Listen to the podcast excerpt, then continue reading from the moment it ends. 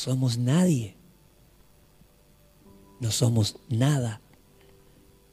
Y siendo nadie y nada, Dios nos ha mirado con ojos de amor. Y para Él sí somos especiales, somos valiosos y somos importantes. ¿Cuántos levantan esa mano y dan gloria a Dios? Levante esa mano y dele gloria a Dios. Fuerte ese aplauso al Señor.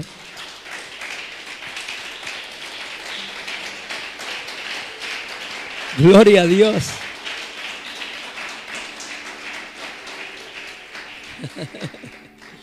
Mi jefe me quiere, mi patrón me ama.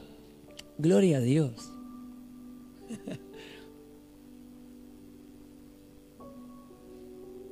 Espere llegar a viejo nomás. Vamos a ver cuánto te aman, cuánto te quieren. Mis amigos, mi gente, somos anónimos en la sociedad. Somos uno más, un granito de arena en la playa. Somos una gota de agua en el océano. Y Moisés le dice al pueblo de Israel,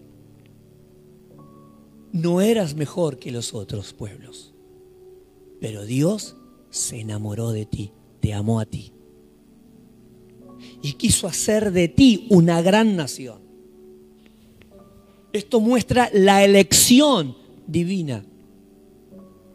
La elección, Dios ha elegido, Dios ha decidido. Ese es el tipo de relación entre nosotros y Dios. No lo encontramos nosotros a Dios. Él nos encontró a nosotros. Digan conmigo, Dios nunca se pierde. Yo estaba perdido.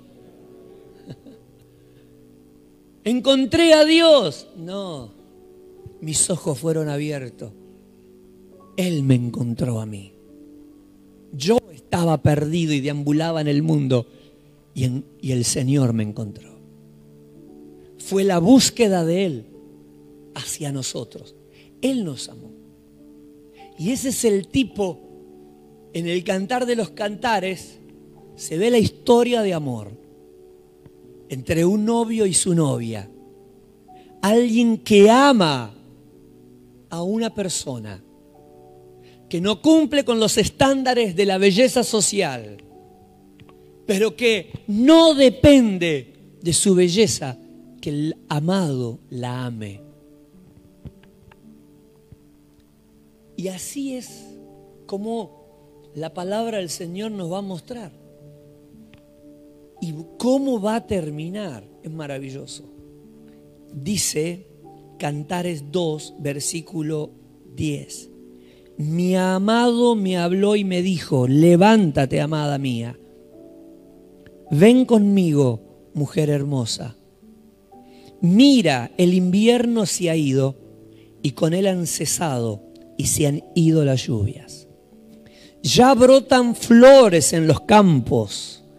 El tiempo de la canción ha llegado. Ya se escucha todo, eh, por toda nuestra tierra el arullo de las tórtolas. La higuera florece ya sus primeros frutos y las viñas se enciernen, esparcen su fragancia. Levántate, amada mía, ven conmigo, mujer hermosa en este pasaje del libro se ve que reconocen los novios que ha pasado el invierno, que ya las tórtolas están empezando a hacer ruidito porque nacieron las palomitas justamente por estar en esa estación, la de la primavera. Ya se comienza a vislumbrar en la naturaleza que una etapa ha quedado atrás, la más ruda, la más cruel, la del invierno. Y ha llegado la primavera, esa estación que cambia todo de alguna forma, porque cambia el paisaje y al cambiar el paisaje cambia nuestra visión. Una cosa es ver en el invierno a la naturaleza y otra cosa es ver en la primavera lo que ella provoca, el cambio estacional, cómo impacta en el medio ambiente, cómo impacta en el ecosistema y cómo se puede visualizar que esas ramas secas comienzan a ponerse verde. Que algunas, como la higuera, que primero da la flor y después produce las hojas, comienza a darle un toque distintivo al panorama que tenemos en los días de invierno. Entonces, está graficando a través de este cambio estacional un cambio emocional que está viviendo la pareja.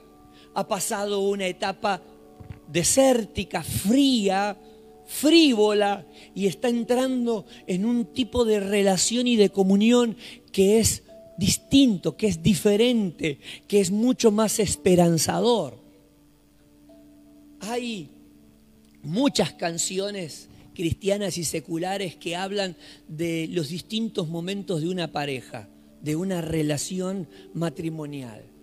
Momentos difíciles, momentos buenos, y en este caso lo que está graficando eh, la pareja es un cambio de estación, usándolo como figura de un estado completamente diferente. Se está viviendo una etapa linda. No porque ellos hayan vivido momentos difíciles en la pareja, sino porque al no conocerse, al no saber nada el uno del otro, es decir, ¿qué había en su corazón? Invierno. ¿Por qué? Porque no se conocían, hasta que llega el encuentro, hasta que se conocen y de repente su vida emocional entra en una etapa diferente, la etapa de la primavera. Se conocen y la relación provoca en forma figurada un cambio estacional. Y ese es el momento que están viviendo, un momento de amor, donde la relación comienza a crecer, donde juntos construyen un tipo de comunión que la palabra del Señor nos comienza a mostrar en forma figurada que es el tipo de vínculo que Dios espera con nosotros. El tipo de relación que Dios espera con su iglesia. Y entonces comenzamos a ver el pasado comenzamos a ver lo que la Biblia nos muestra y vamos a ver que Dios siempre trató su relación con Israel como una relación de pareja, como una relación de novios.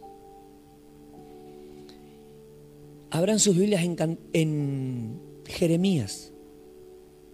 Jeremías, uno de los libros proféticos Jeremías capítulo 2.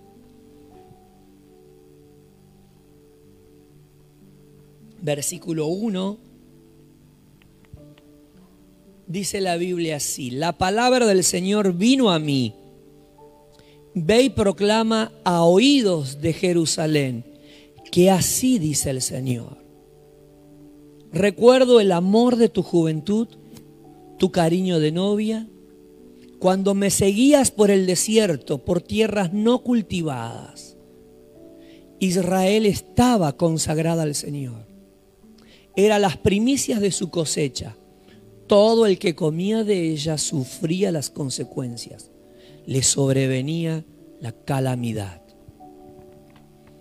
Este pasaje, estos solo tres versículos del capítulo 2 de Jeremías, nos muestra que Dios ve la relación que tiene con Israel como la del novio y su novia, como una relación de pareja. El libro de Oseas, uno de los profetas menores, nos va a reafirmar esta idea que Dios proyecta. El profeta Oseas muestra en qué estado se encuentra ese matrimonio, esa relación. ¿En qué situación está él como esposo? ¿Y en qué situación se encuentra ella como esposa? No voy a entrar en los detalles del profeta Oseas. Es muy cruel. la relación está al borde del colapso. Es decir, necesitan terapia. Y el terapeuta es el profeta Oseas, el que Dios va a usar para hablarle a la novia o a la esposa. En este pasaje de Jeremías 2, del 1 al 3 que acabamos de leer, está el esposo recordando el pasado. Algunos de ustedes ni siquiera tienen novia, algunos están noviando, otros están felizmente casados, son flamantes esposos, otros llevan dos décadas, tres décadas, cuatro décadas, algunos todavía disfrutan, otros todavía soportan, otros están al borde del colapso, al borde de la histeria. Gloria a Dios por los que todavía disfrutan. Pero la gente grande suele mirar el pasado y recordar a él o a ella. No sabes lo que era tu papá, el cuerpo que tenía, mi viejito, el pelo que tenía. Ahora está pelado, pero no sabe el pelo que tenía. ¿Mm? O él, cuando dice, no sabes lo que era tu mamá. Bueno, ahí están las fotos, miren las fotos. Tu mamá era hermosa, tiene una cinturita así. cosa maravillosa, encantadora, la personalidad. Ahora mi viejita está Bueno, los hijos, la salud, ¿no? Y de repente, añoranzas, recuerdos, cómo era, cómo éramos, cómo vivíamos. Así está Dios sentado en el sofá con el profeta Jeremías, diciéndole, me acuerdo de Israel mi novia.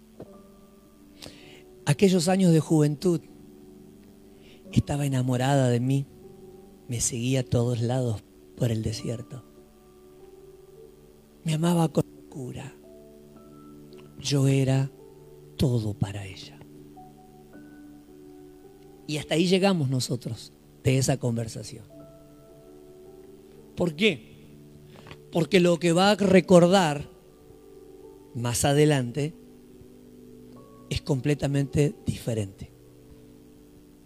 Pero el recuerdo es, en la juventud, Israel me amaba con locura. ¿Y cómo era ese noviazgo en la juventud? La Biblia nos da evidencias de cómo fue el noviazgo antes del casamiento. Y los noviazgos siempre nos permiten vislumbrar el futuro.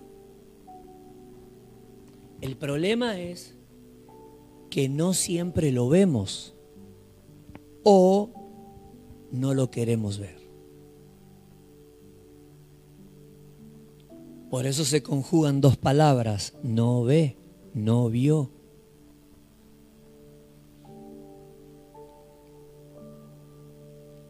una oración dividida en sílabas parece, pero que en realidad son dos palabras. La etapa del noviazgo, la etapa en la que no vemos. O mejor dicho, no queremos visualizar. Entonces el papá dice, ojo hija, ¿eh? ojo, porque yo era igual que ese. La diferencia es que yo le voy a dar, ¿eh? Si se llega a pasar, yo lo... pero, mi, pero papi, papi, por favor, no hagas nada, no digas nada, vos callate, vos no te metas, porque es mi elección. Entonces él le dice, pero mirá, mirá lo que hace, mirá lo que dice, mirá lo que hizo, mirá esto, mirá esto, mirá esto, mirá esto. Y ella o no lo ve o no lo quiere ver. O lo ve y lo minimiza. O al revés, ¿no? La mamá le dice a él, ojo hijo, fíjate que esta chinita esto, la chinita esto, la chinita lo otro. ¿eh? Trae la chinita acá que la quiero conocer, quiero charlar un ratito con ella, dice. Y el hijo dice, no, ¿qué la voy a traer? Mi mamá me la va a alejar. Las cosas buenas o las cosas malas se visualizan en el noviazgo y se potencian en el matrimonio. Si te maltrata solo de palabras en el noviazgo, de casado te rompe la cabeza. Y eso no se puede minimizar. Como tantas otras cosas.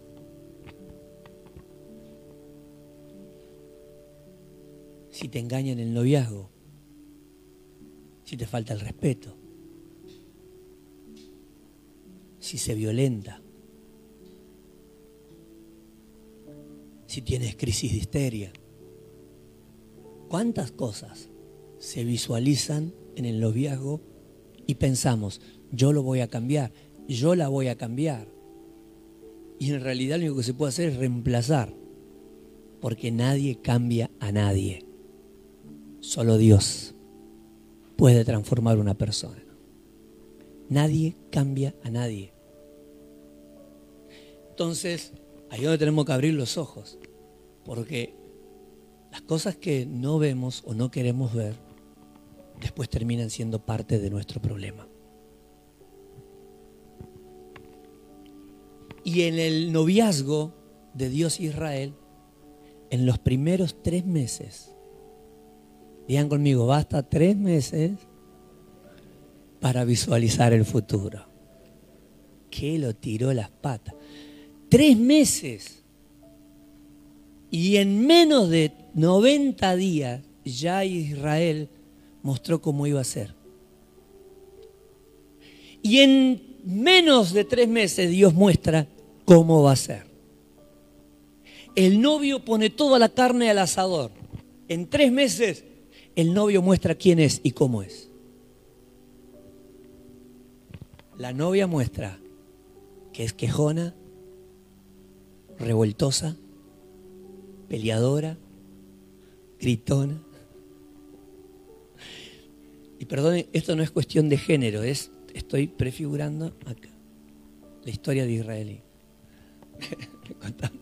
un chiste el otro día que fue un, muchacho fue a, a, una pajarera a devolver el loro que compró. Y dice, este, vengo a devolver mi loro porque yo este, quería un macho y me dieron una hembra. Y el tipo le dice, ¿y usted cómo sabe que es hembra? Y dice, porque le enseñé a hablar y solo me pelea, dice.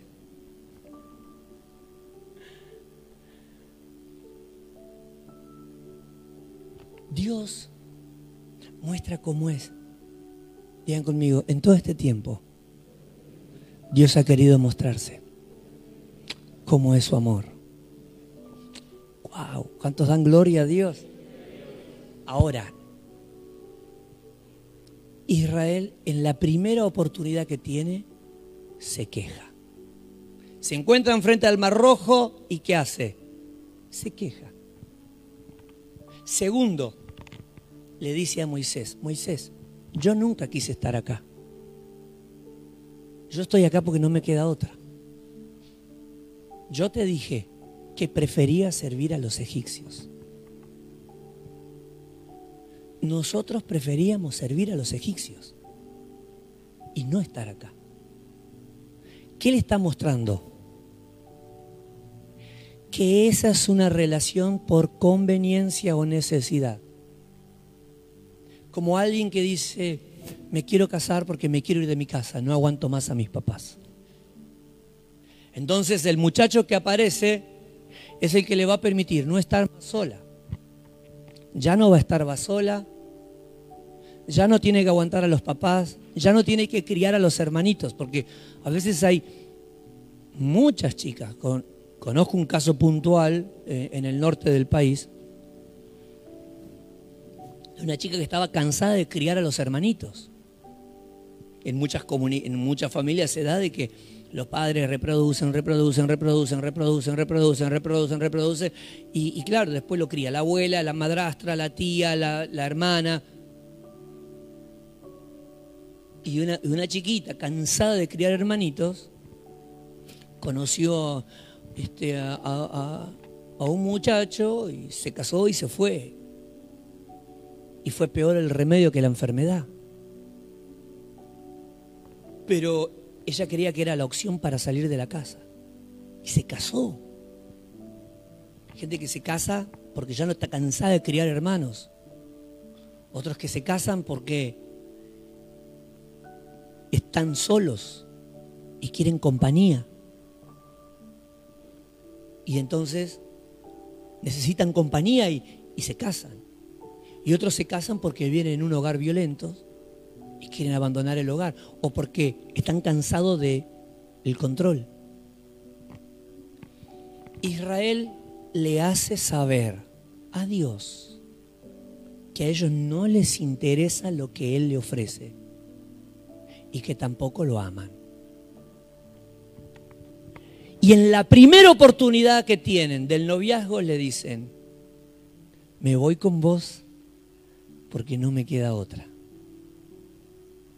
Porque si yo tengo que elegir, vuelvo a Egipto donde era esclava. Dios abre el mar rojo y los hace pasar. Cuando cruzan del otro lado y el faraón y todo ese ejército se van tras de ellos, en el al- cuando están a mitad de camino, el agua se vuelve sobre ellos y se mueren todos. Entonces la novia besa al novio por primera vez y cantan y danzan y celebran. Pero caminan tres días, tres días caminan y, no hay agua. Y encuentran un arroyo con agua y van rápido a buscar agua y toman y toman y toman y se dan cuenta que el agua no era buena. Y parece que una bacteria del agua los enferma.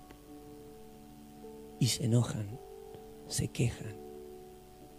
Otra vez, se enojan, se quejan, rezongan, murmuran. Y entonces el Señor desciende y los sana.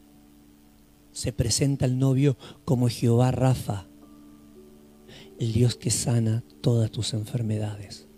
O como dice la versión NBI, yo soy el Dios que te devuelve la salud. El novio médico que sana todas las enfermedades. Y la relación continúa. Pasan un par de semanas y ahora, ahora qué falta?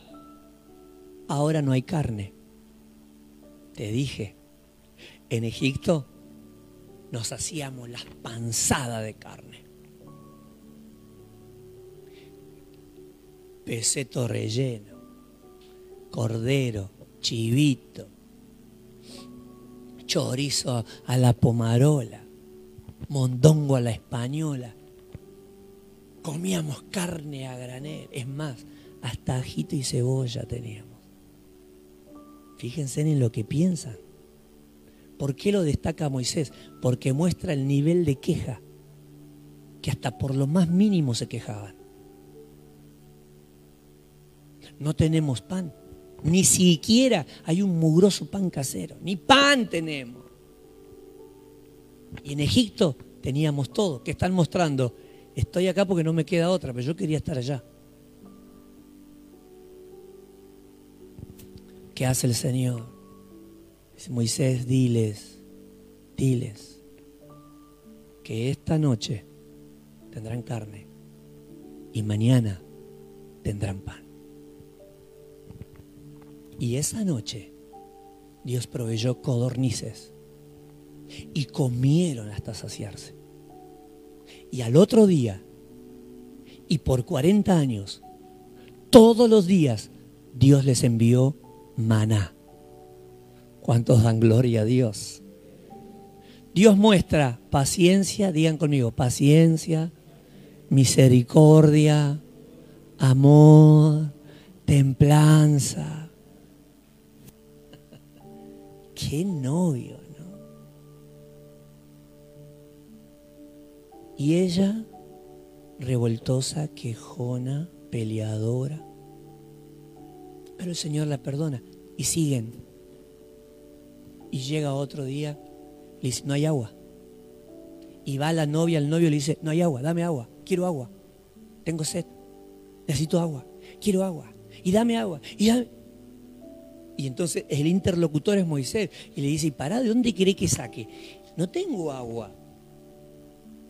Y va y le dice al Señor,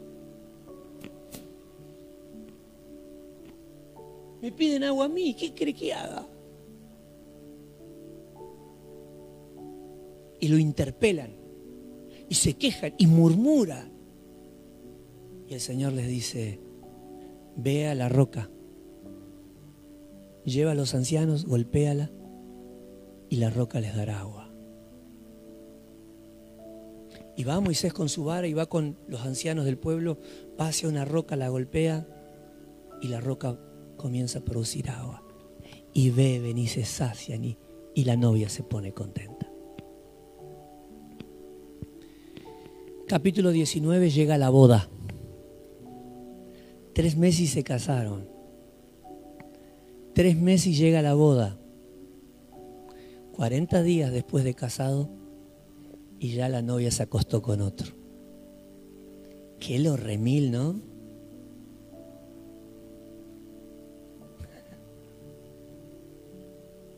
Pero sin embargo el Señor, siendo viejito, habla con Jeremías el profeta y le dice, sin embargo,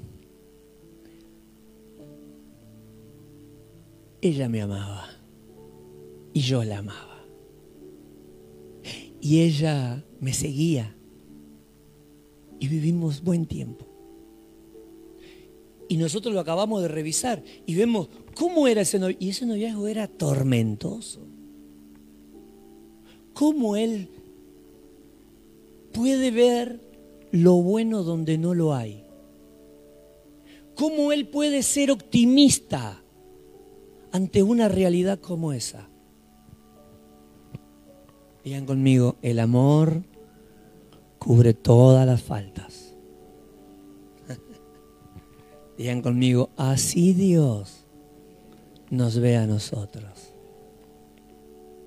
¿Saben por qué estamos acá en la iglesia hoy? Porque Él minimiza todas nuestras rebeliones. Porque Él minimiza todas nuestras quejas. No porque no las ve, sino porque nos ama tanto que minimiza nuestras mentiras. Muchas de nuestras excusas son eso, mentiras. No puedo, no tengo,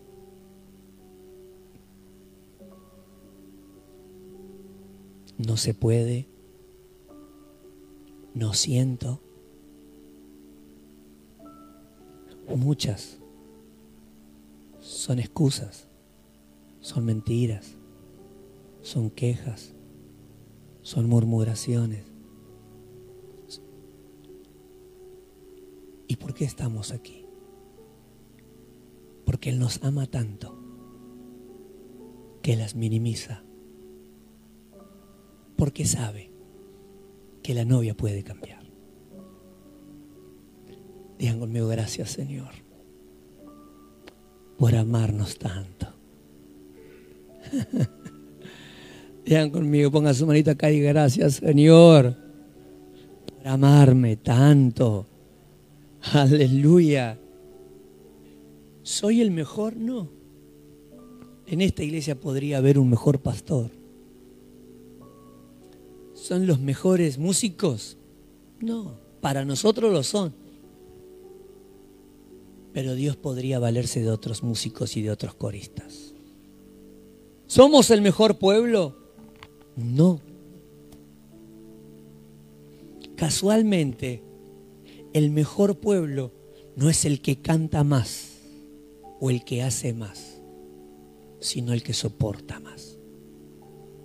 Y ese pueblo fue la iglesia primitiva, fue la iglesia de la persecución y es la iglesia que en China no tienen Biblias porque el régimen comunista los asesinaría. Y aún así, en el campo, en cuevas, en grutas, se reúnen y sin tener un ejemplar de la Biblia, oran, cantan y predican el Evangelio. ¿Cuántos dan gloria a Dios? Son nuestros hermanos que en Cuba están pasando los peores momentos de su vida ahora mismo. Porque el régimen cubano, al que muchos desde países democráticos defienden, está llevando a una situación extrema desde hace décadas. Y hoy nuestros hermanos se encuentran en situaciones críticas.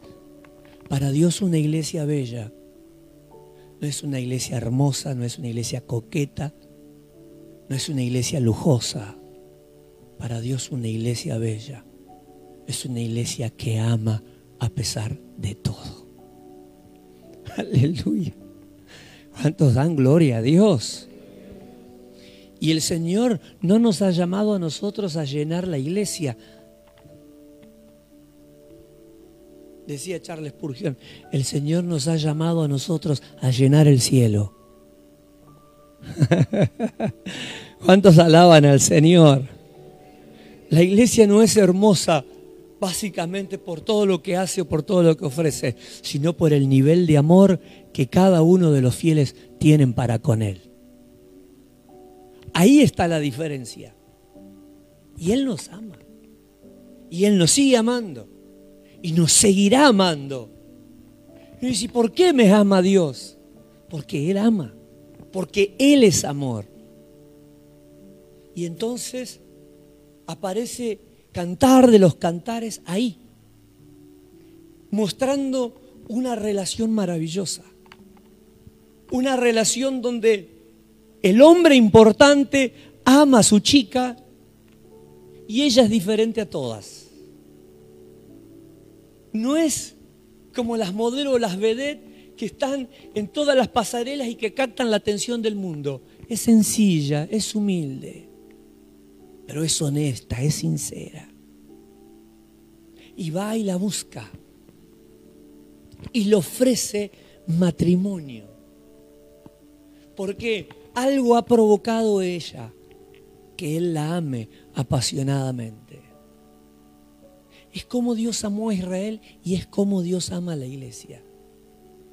Así como Dios veía a Israel como una novia, Dios ve a la iglesia como una novia. Por eso termina el último libro de la Biblia, el último capítulo de Apocalipsis, mostrando que durante toda la historia de la iglesia Él la visualizó como la novia. Por eso la palabra de Dios habla tanto de la boda del Cordero, de ese momento cúlmine que se va a dar entre la creación y el creador. Miren lo que dice Apocalipsis capítulo 22, versículo 7.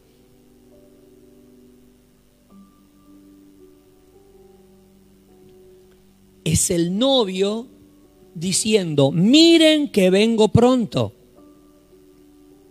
Digan conmigo, Dios viene pronto.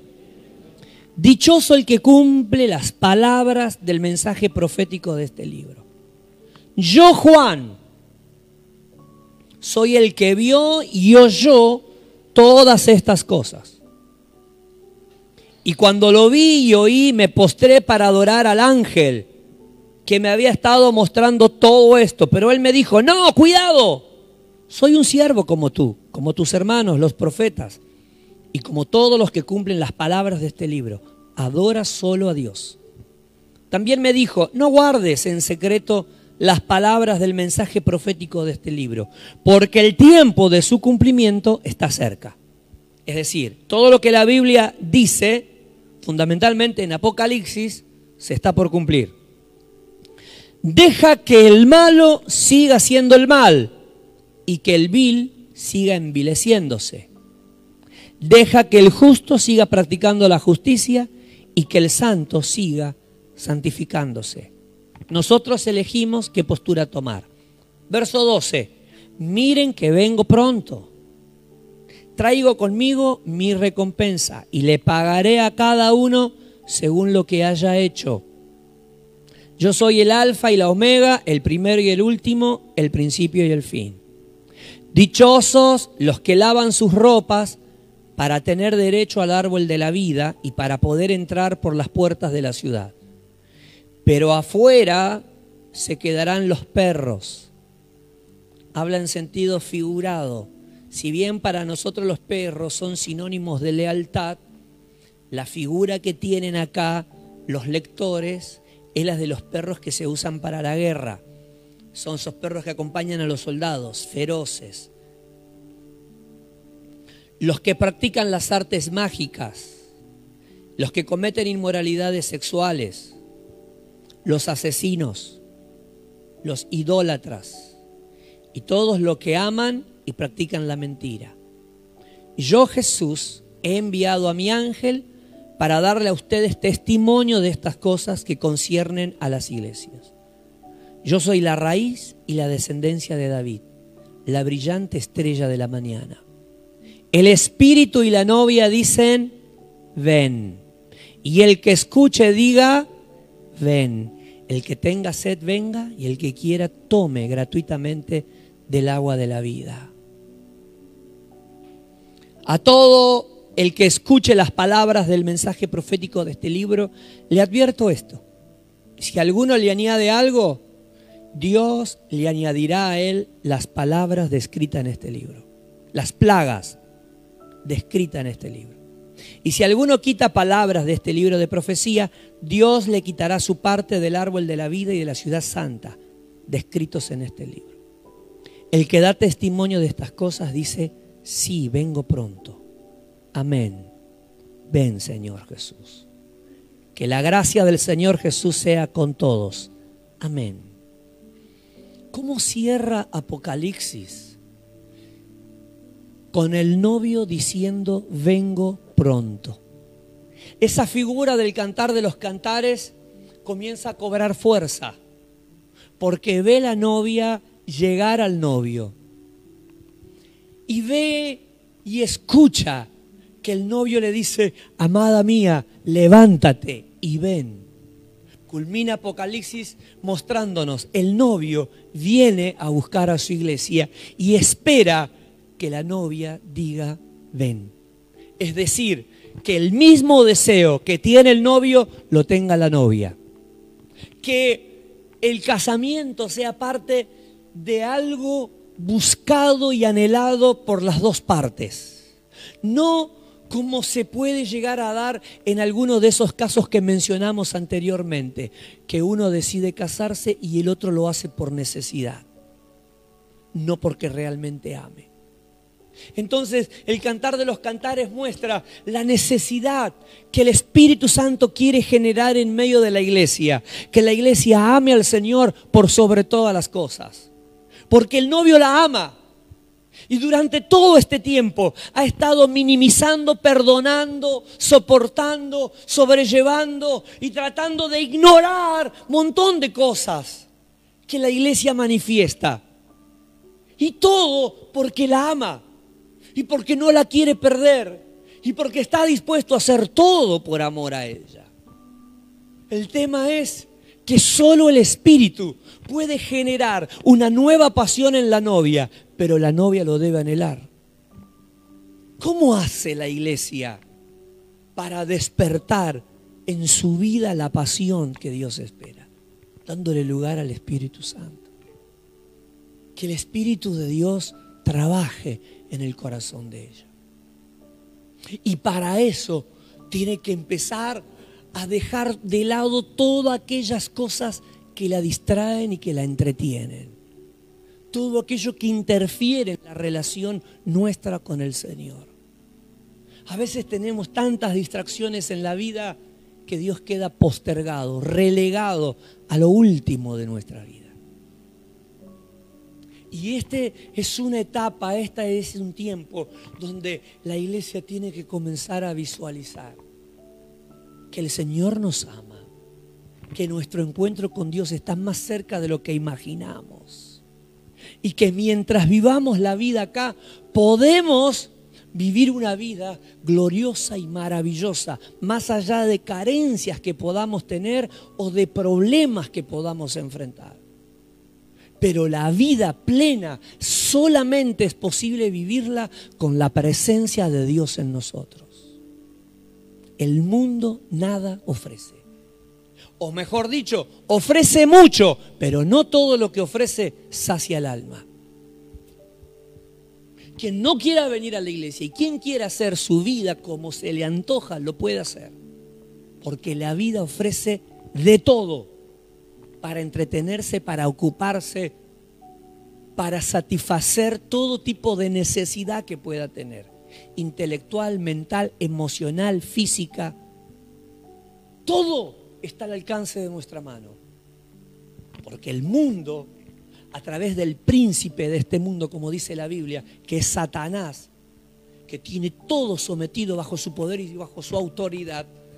Todo lo que querramos de este sistema social en el que vivimos, todo lo tenemos a disposición. Algunas cosas se pagan, otras son gratis. Y algunas, por más que se paguen y por más que sean gratis, tienen su costo, porque todas tienen un costo. Y eso muchas veces implica enfermedad, muerte, deudas, perder la esposa, perder los hijos, perder el marido, perder los nietos, perder los padres, perder la familia, perder la salud, perder todo. La sociedad ofrece muchas cosas, pero todo lo que ofrece es nada, porque ninguna de ellas trae paz al corazón, ninguna de ellas provoca tanta plenitud de vida como la presencia de Dios. Todo lo que ofrece el mundo está ahí al alcance de la mano, pero todo lo que llega gratis tiene su precio. La vida plena está en Cristo. La vida plena está en el Señor. Y todo lo que necesitamos se resume en cuatro letras. Dios. O en cinco, Jesús. Digan conmigo, la plenitud de vida está en Dios, está en Jesús. ¿Cuántos dicen gloria a Dios? ¿Cuántos dicen gloria a Dios? ¿Cuántos dicen gloria a Dios? El novio desea que le amemos. El novio desea que nuestra pasión se encienda. Y esto no se expresa en términos genéricos, no se trata de varón o de mujer. No se trata de quién es varón y quién es mujer. Porque Dios es asexual, no es ni hombre ni es mujer, es Dios. Y esta relación entre el novio y en la novia no se limita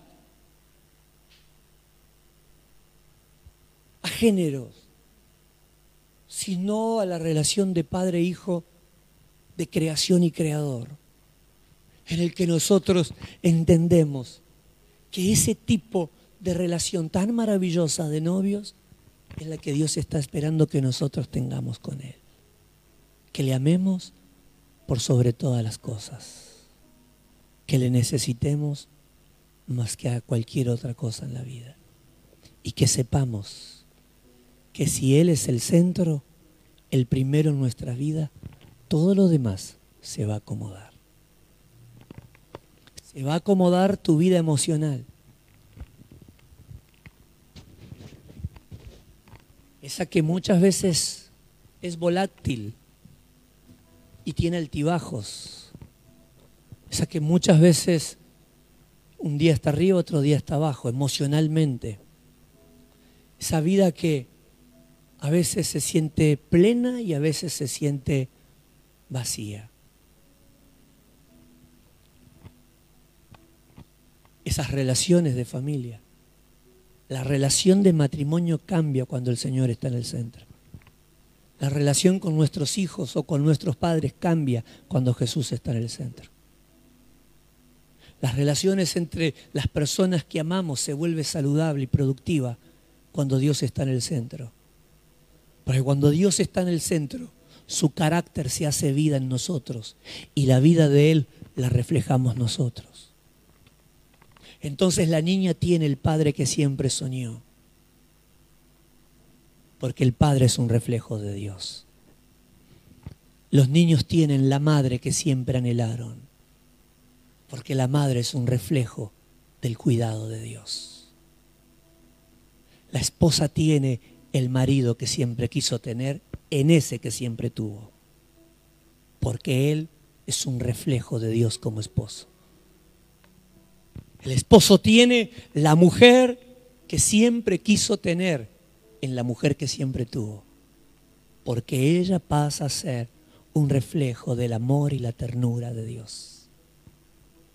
Porque los abuelos pasan a ser no los viejos que malcrían, sino aquellos que abrazan, que protegen, que inspiran, que desafían.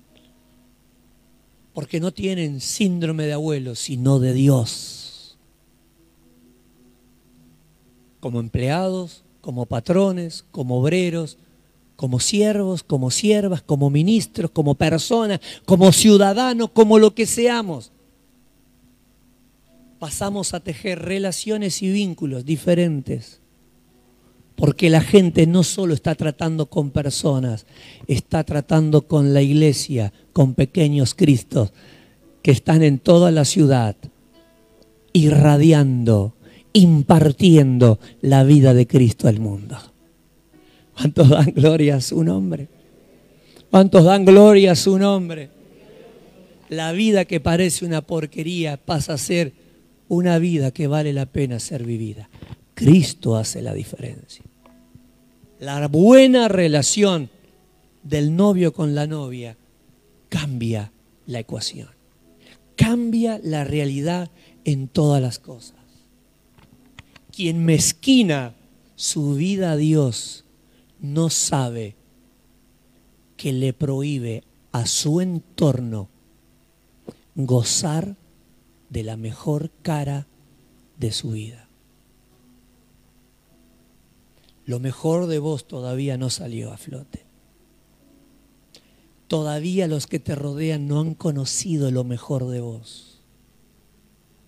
Porque lo mejor de vos no afloró cuando eras joven o ahora que sos viejo.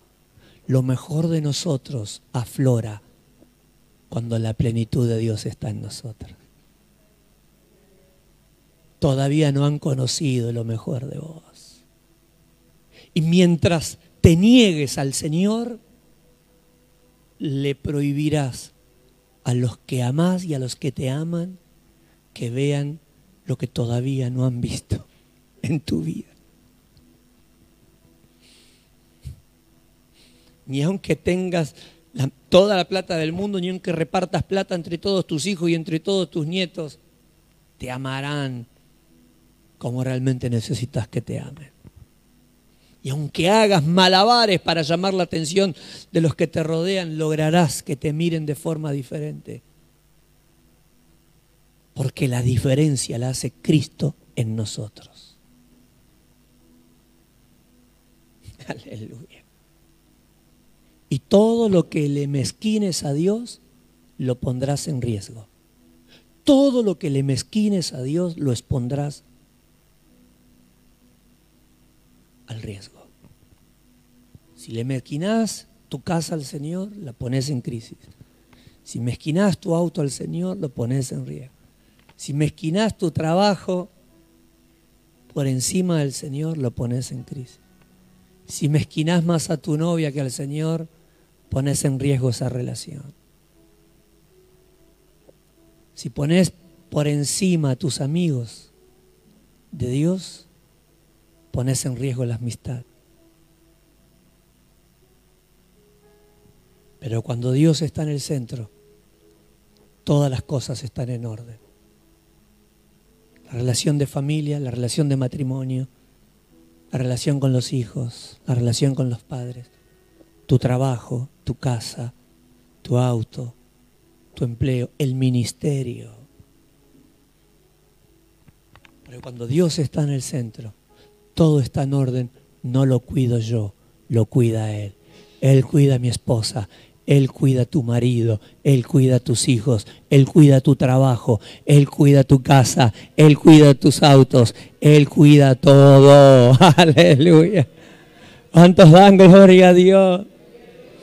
No voy porque cuido el trabajo, no voy porque cuido mi casa, no voy porque no quiero ensuciar el coche, no voy porque tengo que ir a ver a mi novio, no voy porque vino mi familia a visitarme.